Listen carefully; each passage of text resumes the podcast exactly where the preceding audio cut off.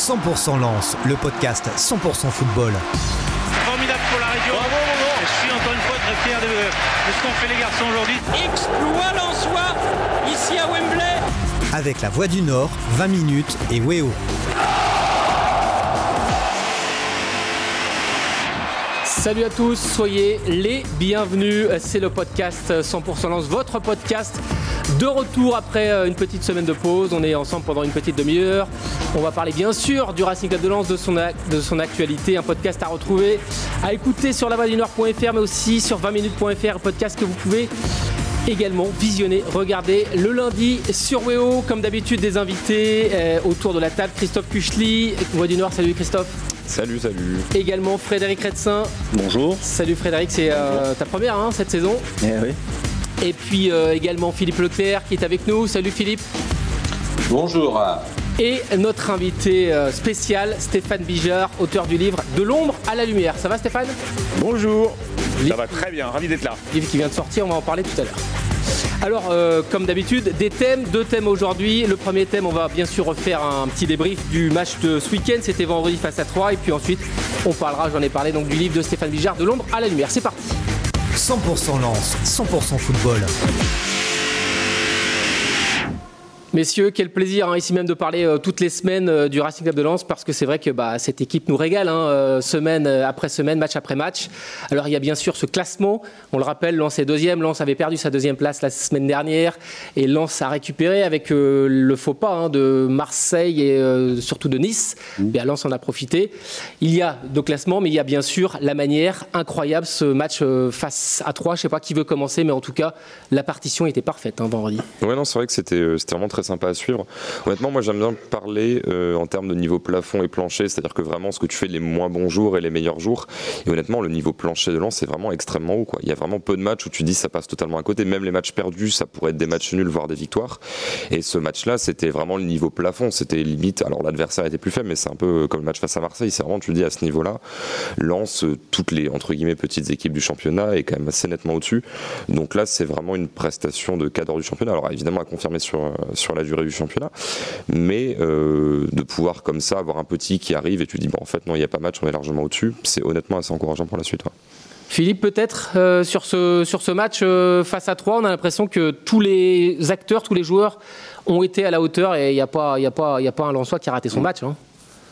Ah ben c'est du régal pur et simple. C'est euh, voir une équipe lançoise à ce niveau-là. Bon, malheureusement, j'ai un peu d'ancienneté dans la boutique, comme dirait l'autre, mais euh, j'en ai pas vu énormément. euh, J'ai pas vu beaucoup d'équipes dans l'histoire du Racing de ces 30 et quelques dernières années régaler autant, euh, faire plaisir. Et surtout, ce qui me marque aussi, c'est que Lens, parfois, avec quelques faiblesses, ces, derniers- enfin, ces temps, quelques faiblesses à des équipes moins, moins fortes, qui n'étaient pas top, top tableau, haut tableau. Et parfois, il y avait quelques défaillances parce que derrière, ça, ça bloquait, ça, c'était un peu verrouillé et ils ne s'en sortaient pas. Là, c'est simple, ils ont fait la différence assez rapidement. À la mi-temps, la messe était dite, hein, l'affaire était pliée. Et c'est vraiment du, de la régalade, du bonheur. Stéphane, euh, votre avis, vous, sur ce Racing Club de Lens vous- que vous avez connu l'autre Racing Club de Lens, euh, votre livre, on en parlera tout à l'heure, Ouais. c'est le Racing Club de Lens des années 98, l'année du titre, et puis vous êtes resté un peu. Euh, mais ce nouveau Racing Club de Lens, celui des années là, de Ben, je trouve que justement qu'il y, a- y un- il y a un vrai lien entre peut-être ce Racing Club de Lens autre- d'un autre, siècle, puisque c'était au XXe, et celui-là, au sens où euh, on retrouve l'ADN. L'ADN avec euh, ces fameuses vagues, là, ces fameuses vagues qui tapent sur les rochers, qui tapent dans le but. Alors techniquement, je ne sais pas ce que ça veut dire, mais en tout cas, on, on voit et on retrouve cette, fougue, et en plus construite. C'est pas simplement un truc et on y va et machin. Ça commence à être travaillé. Je pense que c'est un- c'est une des fondations qui deviennent solides, qui ont déjà commencé à être travaillées l'année dernière. Enfin, il y a quelque chose de solide avec, qui, est- en train de se construire dans le temps. Moi, je trouve, c'est ça que je trouve impressionnant, au-delà de l'euphorie que ça, pro- ça provoque, parce que c'est génial. Quand tu vois, ça entraîne tout un stade, ça entraîne tout le monde. Il y a quelque chose de solide. Il y a aussi un- quelque chose qui est marquant, moi je trouve semaine après semaine, c'est le, le sentiment qui se dégage de cette équipe, un sentiment de bonheur, de joie, de jouer ensemble, de solidarité. J'ai eu l'occasion de rencontrer Seko Fofana à l'issue de la rencontre et il avouait que la dernière fois qu'il avait pris autant de plaisir, C'est c'était qui à Manchester City Ouais. lorsqu'il était en jeune. Il y a un truc, il y a un truc, peut-être Frédéric, que vous ressentez, vous, dans, dans ce Racing euh, Bah, J'abonde un peu dans, dans le sens de, de Stéphane, parce que je sens sur- surtout que, que Lens euh, en faisant pratiquement abstraction de ce que proposait l'adversaire en face, même si euh, j'imagine que Francaise doit, euh, doit aussi construire un peu son, son, schéma et son idée de jeu euh, en fonction de, de, cet adversaire, joue d'abord sur ses forces, sur ce qu'il sait faire, sur ce qu'il sait bien faire.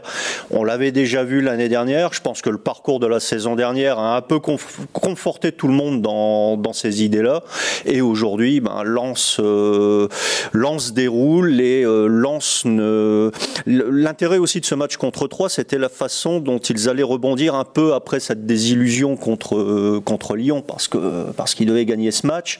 Finalement, ben, ils, le perdent. Et comment allait-il rebondir? Comment allait-il rebondir face à une équipe euh, regroupée? Très bien euh, en termes en termes de points au classement et bah, ils l'ont admirablement fait vendredi et je pense que c'est aussi un match qui risque de les conforter encore plus dans, dans le projet de jeu et le projet général. Et la constance, c'est vrai qu'avec Lens, c'est qu'on s'ennuie jamais. Hein. Il y a toujours de l'intensité, du rythme, des occasions, des buts. Vous qui suivez le football euh, à l'international, hein, vous suivez toutes les équipes. Euh, est-ce que Lens, on peut dire que Lens est aujourd'hui une des équipes les plus sexy euh, en Europe, une des équipes les plus sexy à regarder hein. Quand on regarde les stats, apparemment, Lens fait partie du top 5 des équipes européennes avec le plus de tirs. Oui, non, non, mais effectivement. C'est-à-dire qu'il y a deux choses. Il y a un, l'idée de jeu, et deuxièmement, les joueurs pour l'animer. C'est vrai qu'il y a des équipes que je vois en Europe, genre le Hellas Vérone, par exemple, ça joue assez bien au foot. Maintenant, les joueurs sont d'une qualité, voilà, il y a quand même un certain moment où bah, tu arrives face au but, tu un peu, voilà, tu fais pas forcément les différences, tu peux pas forcément exploiter les décalages qui sont créés en amont. Là, non seulement lance, vraiment, ça ressort bien les ballons, c'est propre, tu sens vraiment ce qui veut être fait, mais en plus, une fois que tu arrives dans la surface, là, tu vois les buts qui ont été mis, euh, qui ont été mis vendredi, c'est vraiment des buts de qualité, quoi. Et c'est vrai qu'en Europe, je peux facilement, je regarde quand même pas mal de matchs, les mettre dans le, top 5-6 des équipes qui jouent le mieux. Et en plus, dans ces équipes, enfin même tu en Belgique, l'Union Saint-Gilloise joue extrêmement bien. Maintenant, tu peux pas du tout comparer euh, les individualités euh, qui sont dans une équipe et dans l'autre. Donc, c'est-à-dire que quand tu as en plus des closes tout seul dans son couloir, à ce moment-là, il est quand même assez exposé. Tu fais des décalages pour lui, il faut qu'il l'exploite honnêtement, ce qu'il fait, lui, Fofana, ta paire d'attaquants, vraiment, Kakuta, quand il joue en 10, qui, euh, qui commence à revenir bien, c'est vraiment du très haut niveau, en fait. C'est peut-être pas niveau Ligue des Champions ou tir en 8 etc. Mais honnêtement, là, c'est totalement à sa place pour l'instant.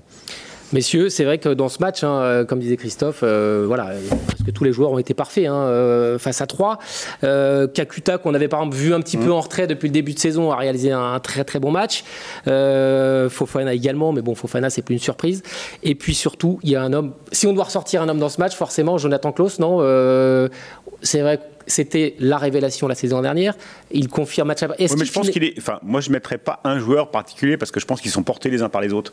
Euh, bien évidemment que lui, il est. Il, il passe des un but quand même. Oui, non, mais on est d'accord. Mais c'est mais, c'est vraiment il y a une dynamique collective. Ça fait aussi partie de son jeu de, d'être attaquant, de porter le jeu vers l'avant. Et je trouve que c'est ces fondamentaux qu'on retrouve où, les... on voit on voit l'impact des, des, ailiers hein, qui sont qui sont des vrais pistons euh, hyper actifs. Et donc forcément, à un moment donné, ils vont être plus sollicités aussi pour faire des passes, etc. C'est euh, donc, euh, moi, je trouve que c'est vraiment une dynamique collective qui est hyper puissante. Et avec des joueurs qui ont du talent, forcément, ils s'exploitent encore mieux. Quoi. Mais, euh, Six passes décisives pour euh, Jonathan Klaus après, après 13 journées, ça n'était plus arrivé depuis 15 ans eh en Ligue 1. Alors forcément, après le match, bah, il y a bien sûr les supporters hein, qui militent depuis pas mal de temps pour que Jonathan Klaus aille en équipe de France. On le rappelle, il n'a pas été retenu par Didier Deschamps pour les prochains matchs. Là, ça va être le Kazakhstan et la Finlande. Et puis, il y a les joueurs aussi qui s'y mettent. J'ai rencontré Fofana, Saïd, et Kalimwendo à l'issue de la rencontre. Et eux, bah, ils n'étaient pas choqués, mais presque. Enfin, ils étaient déçus, ils ne comprenaient pas pourquoi Jonathan Klaus, euh, bah, finalement, n'a pas été retenu. On en a déjà parlé dans l'émission. Est-ce que ça peut, ça pourra se faire dans, l'avenir ou est-ce que finalement le fait qu'il joue pas de, Coupe d'Europe et puis le fait qu'il ait 20, 29 ans, si je dis pas de bêtises, bah, ce soit euh, finalement un frein définitif? Je sais pas qui veut s'exprimer là-dessus. Moi, je dirais juste une chose, euh, mais c'est pas aujourd'hui, c'est pas d'aujourd'hui. Il, y a 25 ans, c'était la même chose. 98 euh, champion de France, il n'y a, pas a pas un joueur de lance en équipe de France. Euh, quelque part, si on n'est pas dans les têtes d'affiche officielles reconnues par, bah, peut-être que tu seras le meilleur, mais tu ne sortiras pas du lot. Et c'est peut-être aussi ça aussi l'histoire. Hein. Philippe, Philippe tu as peut-être un avis là-dessus sur Jonathan Klaus en équipe de France? D'autant plus que. D'autant plus que. moi, ce qui m'impressionne chez lui, déjà, c'est en fait sa constance. Parce qu'il ne sort pas un grand match de temps en temps, il est bon toujours. Et ça, c'est quand même certainement ce qu'il y a de plus euh, difficile à faire au plus haut niveau, c'est d'être constant.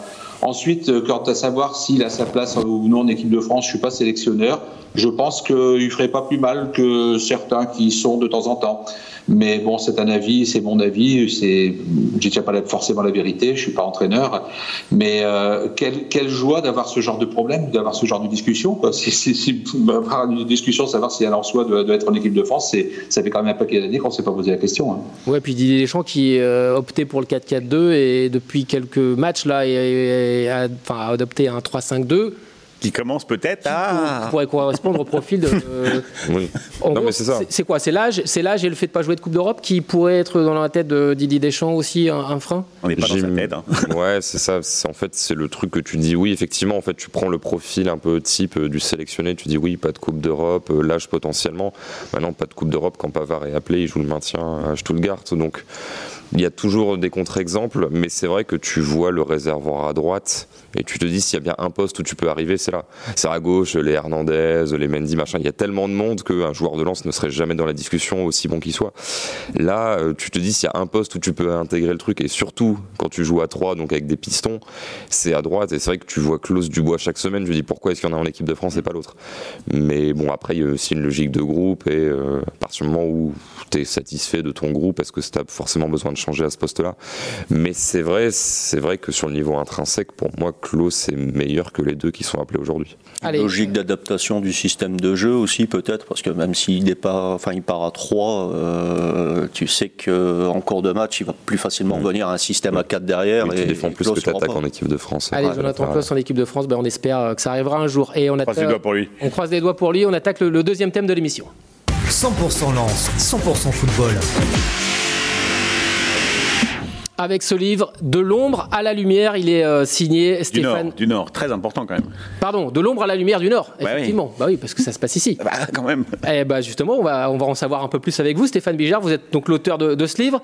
Euh, pour ceux qui ne vous connaissent pas, vous venez d'écrire ce livre qui vient de sortir. Hein ouais. On peut l'acheter où d'ailleurs Et euh, il est sorti partout, là, toutes les librairies en ligne et à la boutique du Stade.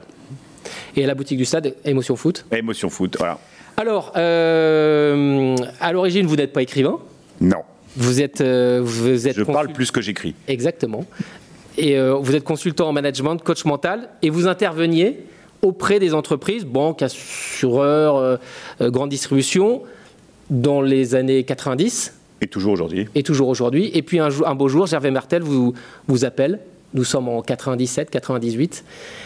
Et c'est là que tout bascule pour vous. Et c'est là que bah, c'est ce que raconte ce livre. C'est le premier chapitre du livre, pratiquement, quand Gervais m'appelle. Euh, par le biais de la grande distribution, puisqu'il était, un ancien d'Auchan, hein, et puis euh, qui me dit tiens, voilà, euh, j'ai rencontré Didier Masson, pour ceux qui reconnaîtront les noms, euh, parce que j'ai pas utilisé les vrais noms pour être libre de, pouvoir en parler facilement, mais j'ai dit bah tiens, on aimerait bien gagner. Non, à l'époque, c'était la phrase, elle est extraordinaire. On est un club sympa avec des supporters sympas, des partenaires sympas, des journalistes sympas. Enfin, on est tous sympas, mais on gagne pas. Et, si on pouvait gagner, qu'est-ce qu'on pourrait faire, Et là, je dis peut-être je peux t'aider.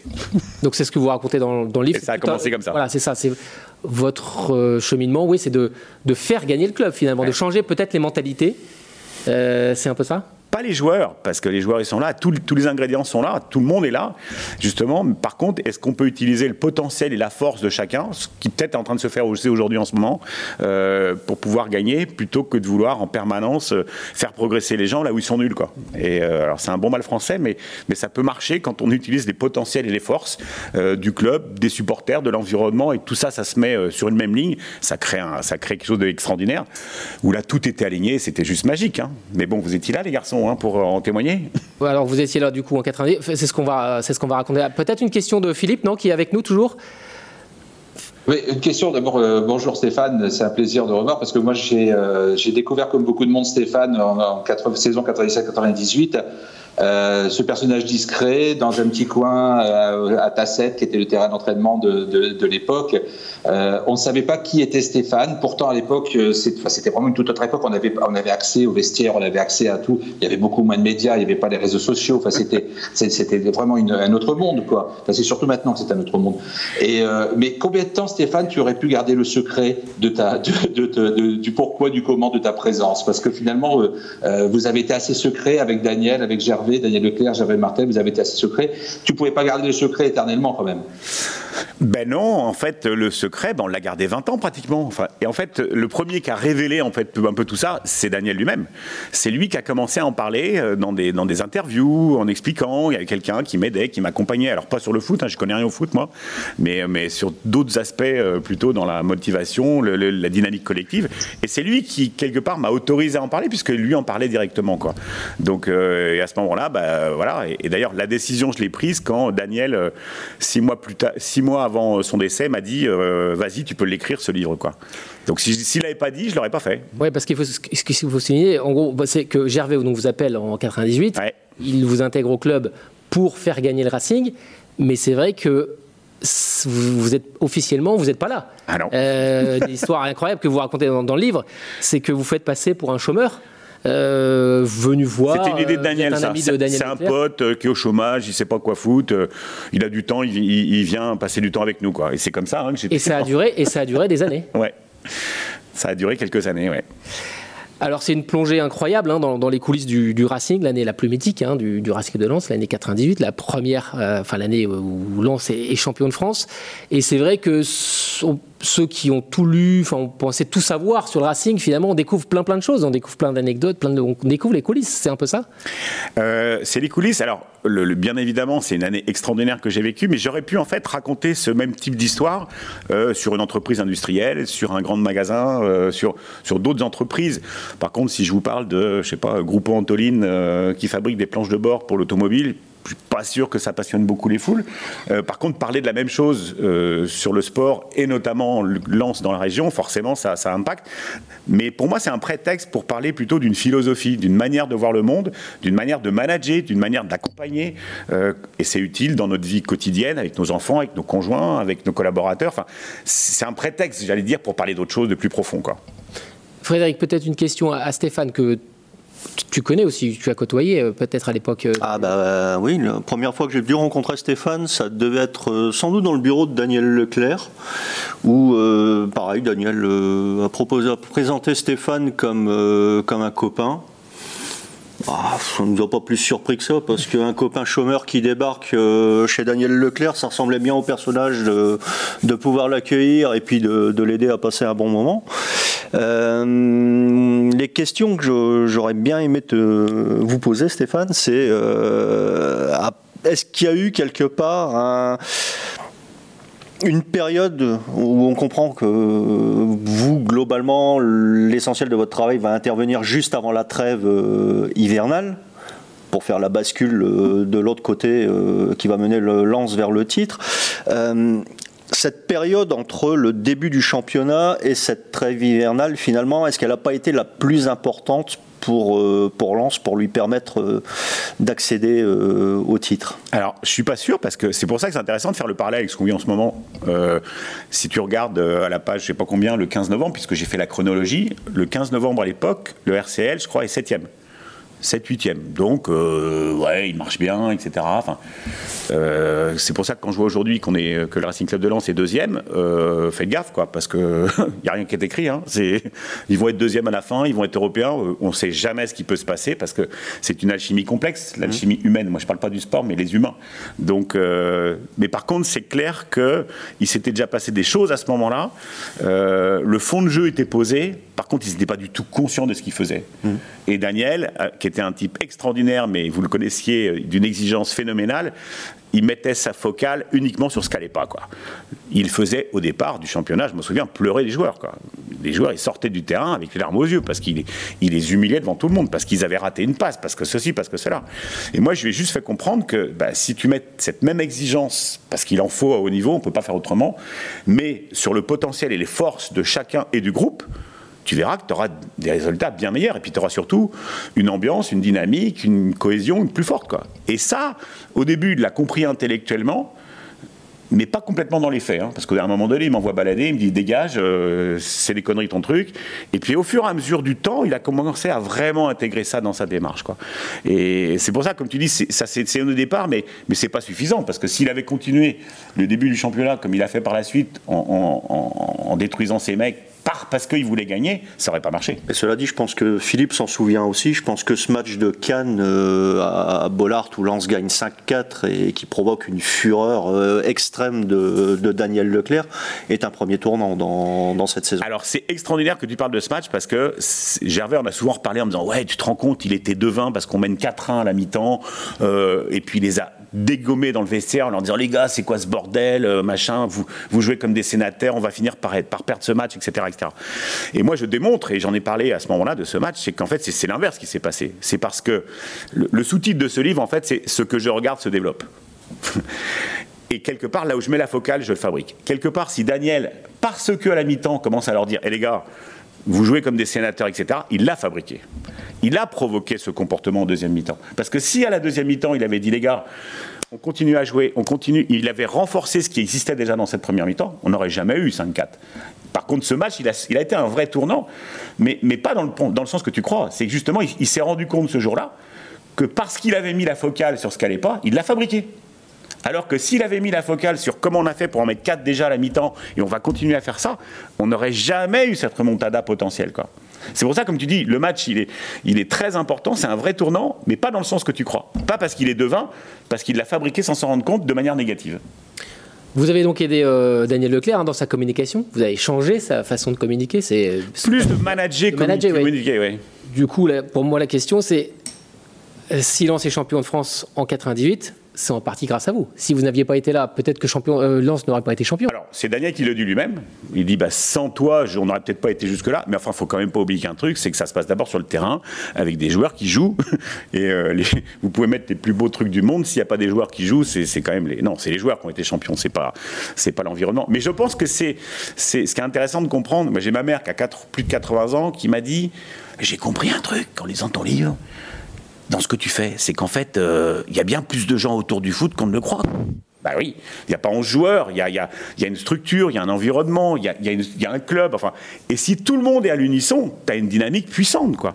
Si par contre, euh, tu peux faire tout ce que tu veux et puis derrière, il va y avoir des, des, des difficultés majeures, etc., ce qui va se passer d'ailleurs quelques années plus tard, euh, tu as beau avoir les meilleurs joueurs du monde, regardez ce qui se passe dans d'autres clubs français, tu as beau avoir une super, des belles enveloppes, des beaux joueurs, s'il n'y a pas une philosophie, s'il n'y a pas une cohérence entre le management du club, s'il n'y a pas tout ça, ça ne peut pas fonctionner. Quoi. Ce qui frappe aussi dans, dans votre livre, c'est euh, la proximité que vous avez avec Daniel, parce que ah. vous voyez Gervais, vous, vous vend le projet, et puis vous fait rencontrer Daniel. Et là, ça aurait pu ne pas matcher tout de suite, ou ne jamais matcher, parce qu'on connaît, hein, on connaissait en tout cas euh, Daniel ah, qui était euh, assez froid, assez distant, et puis finalement. Mais la première rencontre, c'est un chapitre entier dans le livre, elle est extraordinaire, parce que Daniel me dit, bah, enfin, quand je rencontre Daniel pour la première fois, grâce à Gervais, il me dit j'ai 30 minutes à vous accorder demain, quoi.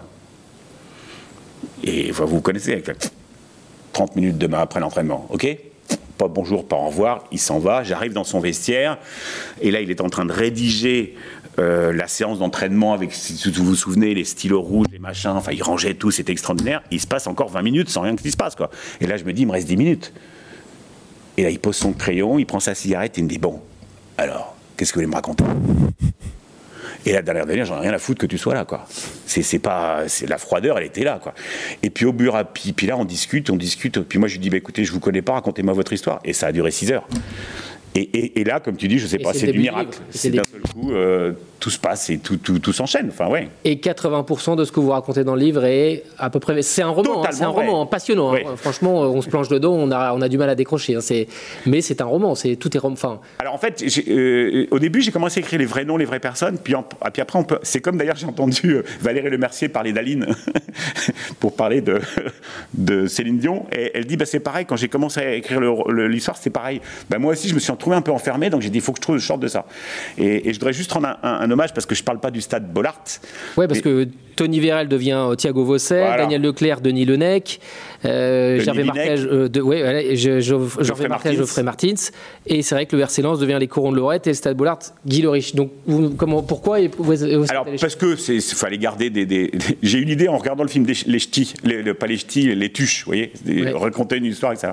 Mais je voudrais juste parler de, du Stade Bollard, qui est devenu Stade Guy Lerich, parce que Guy Lerich, pour ceux qui le connaissent ou qui l'ont connu, était un des équipes de un, personnage important de l'équipe commerciale du club, euh, qui était, il y avait Fabrice et Guy, et cette équipe commerciale, et lui est décédé à Bollard euh, lors d'un match où on jouait tous ensemble, euh, d'un arrêt cardiaque.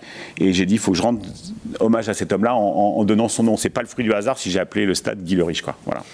Une dernière question, euh, Stéphane, peut-être sur le justement le parallèle avec le Ra- Racing Club actuel, Racing de Lens actuel. Vous qui travaillez justement sur l'état d'esprit, les émotions, les mentalités, le discours. Quand vous voyez Francaise, est-ce que vous ressentez justement un entraîneur dans cette logique-là, c'est-à-dire avec un temps d'avance, qui travaille on sait hein, qu'il est fan de yoga, mais qui se préoccupe, qui, pré- qui se préoccupe de son équilibre et aussi de l'équilibre euh, des joueurs. C'est ce que vous dites dans le livre. Il y a les, les énergies positives et les négatives. Il faut tout équilibrer. Moi, Et ce que je trouve extraordinaire dans ce que je ne connais pas, j'aimerais le rencontrer d'ailleurs pour pouvoir discuter avec lui comme ça, bâton rompu, parce que je trouve que c'est un entraînement, un entraîneur extrêmement moderne. Au sens, euh, il n'est pas que là pour entraîner, jouer, mais il s'occupe de l'homme, de, de- de- l'homme qui se cache derrière le joueur. En parlant d'autre chose, ça me fait un peu penser à Popovic euh, avec les Spurs de San Antonio ou à comment il s'appelle le grand entraîneur de euh, pareil qui s'occupe, qui, disait de la philosophie, qui parle du monde, qui comprenne, qui s'adresse à l'homme. Et je pense qu'il a cette modernité. En, qui, qui leur permet d'être, euh, bah voilà, de, de vivre autre chose que simplement je suis là pour taper dans la balle et puis machin. Il il y a un être humain derrière tout ça, quoi. Et là-dessus, je pense qu'il est très fin et très pertinent euh, dans tout ce qu'il peut partager en ce moment. Vous étiez en- donc à Lens en 98, vous avez quitté le club. Ensuite, avec le départ de Daniel Leclerc en 80. Alors pas tout à fait, parce que j'ai- non, non, j'ai eu l'occasion de vivre de- aussi euh, toute l'aventure européenne qui a été extraordinaire avec Daniel aussi, mais avec François Brisson, avec Georges Tourné, avec Didier Sénac, euh, voilà. Ça, je garde les- le meilleur et ces moments ont été extraordinaires parce que les autres entraîneurs ont fait un boulot aussi remarquable par la suite, ne serait-ce qu'en Coupe d'Europe. Et tout est dans ce livre, donc de l'ombre à la lumière, du Nord, euh, aux éditions G donc, préface de Gervais Martel, Stéphane Bijard. Excellent roman, je vous le conseille. On se retrouve la semaine prochaine. Merci messieurs. Merci. Bye bye. 100% Lance, le podcast 100% football. De ce qu'ont fait les garçons aujourd'hui. Exploit lensois ici à Wembley. Avec la Voix du Nord, 20 minutes et Weo.